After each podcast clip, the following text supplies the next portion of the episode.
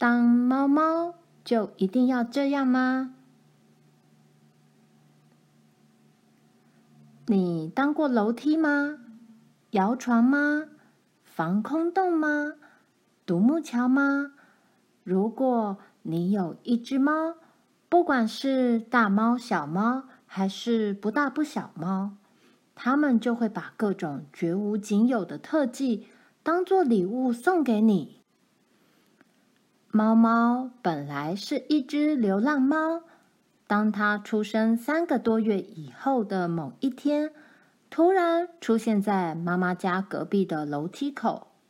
理由很简单，因为猫猫知道妈妈家有免费鱼罐头和牛奶可以供应嘛。猫猫长大以后变得十分神气，一对圆滚滚的眼睛，又大又亮，瞳孔里还会不时地闪出小星星来。它的鼻子凉丝丝的，摸起来像杏仁豆腐；一个圆圆的下巴，毛茸茸，长着一些分布均匀的黑点点；几十根长长短短的胡须，小天线似的，很机灵的竖着；微笑的嘴，只要喵一声，就很明白的把意思传达出来了。喵。肚子好饿哦！喵！咦，这是什么？喵！我们来追追追！我们来追追追什么呢？追妈妈的高跟鞋脚，爸爸的皮鞋脚和豆豆的球鞋脚。因为脚会走路，猫猫就把它们当成会作乱的小怪物，常常躲在角落里。闪电似的窜出来，一口咬住小怪物。哎呀！这时候妈妈就会吓一跳，差点儿把它踩扁。爸爸反应快，一脚站定，用手拍拍他的小脑袋，宽容地说声：“不乖乖。”如果是豆豆呢？那就很抱歉了，会立刻把它踢到爪哇国。一整个白天，上班的上班，上学的上学，连一只鬼蟑螂都不钻出来。猫猫除了为自己的尾巴理个发，舔舔没味道的毛线球，就是躺在花盆里嚼几口清脆的万年青绿叶。日子过得好清闲呐！书架上的红铜长角鹤、陶制大嘴鸟。木雕孙悟空、水晶河马、石头猫头鹰，没有一个理他，全都安安静静晒太阳的晒太阳，打盹的打盹。你好，猫猫伸出戴了黑手套似的手掌，搔了一下音响箱上面的铁刺猬。铁刺猬有个尖鼻子。两只小眼睛藏在脸颊边边，看也不看它一眼。喵，午安。猫猫希望和它交个朋友，没反应。哑巴刺猬嘛你！猫猫太没面子了，就跳过铁刺猬，沿着书桌三脚两步越过电脑、台灯和电话，一跳跳到窗台边上。那儿有一整排厚厚的书，他躺了下来，身体正好装进空隙里。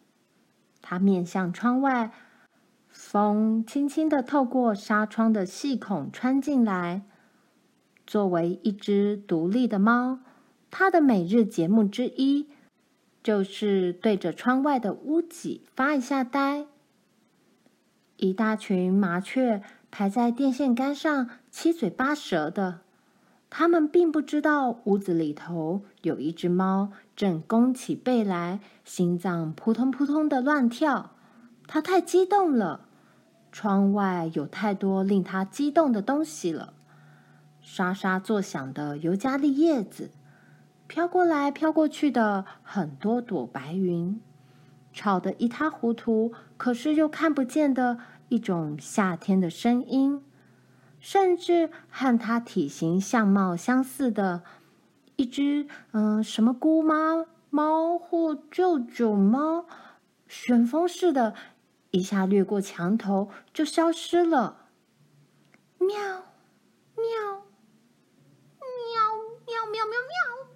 喵猫猫兴奋的大叫起来，没用，这床房子里。唯一回应它的，只有挂在墙头上的猫头鹰咕咕钟。拉开白昼的衣襟，展露出黑夜宽阔的胸膛。蜷曲在沙发上打呼噜的猫猫，睁开了眼睛，拱拱身体，伸伸利爪。这是他一天的开始。门开了，灯拧亮了。第一个回家报到的是小主人豆豆。说实在的，猫猫很感激小主人的照顾，不过那种奇特的方式也未免太那个了。譬如常常把它弄得全身湿哒哒的，还往他背上倒一种绿色黏黏的汁，搓呀搓呀，又淋得他又痒又麻。当他脑筋还没转过来，眼睛还在闪星星，就用毛巾一包，把它提上了桌面，用一个呼呼乱叫的热桶子来烤它。他觉得浑身发胀，四肢发软，连喊救命的力气都没了。洗完澡，他蹲在桌脚下，遥遥望着小主人。小主人坐在沙发上。瞪着一个黑箱子，那里头砰砰砰砰的，有很多人动来动去。猫猫咽了咽口水，无声无息地向前挪了挪。小主人露在拖鞋外的五个脚趾头，又变成了五个小怪物。这再也压抑不了他的激动。他要冲过去，他要攻击，他要为民除害，他要展现出一只猫的英勇、敏捷、与众不同。他冲了过去。哎，你能不能守点规矩？当一只猫就一定要这样吗？小主人用手捂着脚，痛得哇哇叫。奇怪。他本来以为他要修理它了，结果没有。小主人竟然随手往他嘴里塞了一块香香的东西，呃，他立刻吐出来，简直太不尊重我这只聪明猫了。他研究了一下，是乳酪，嗯，可以接受。哦，不谢不谢。这是一只有乳酪吃的顽皮猫，大名毛毛。难道要叫它狗狗？哼哼，它的故事暂时说到这儿。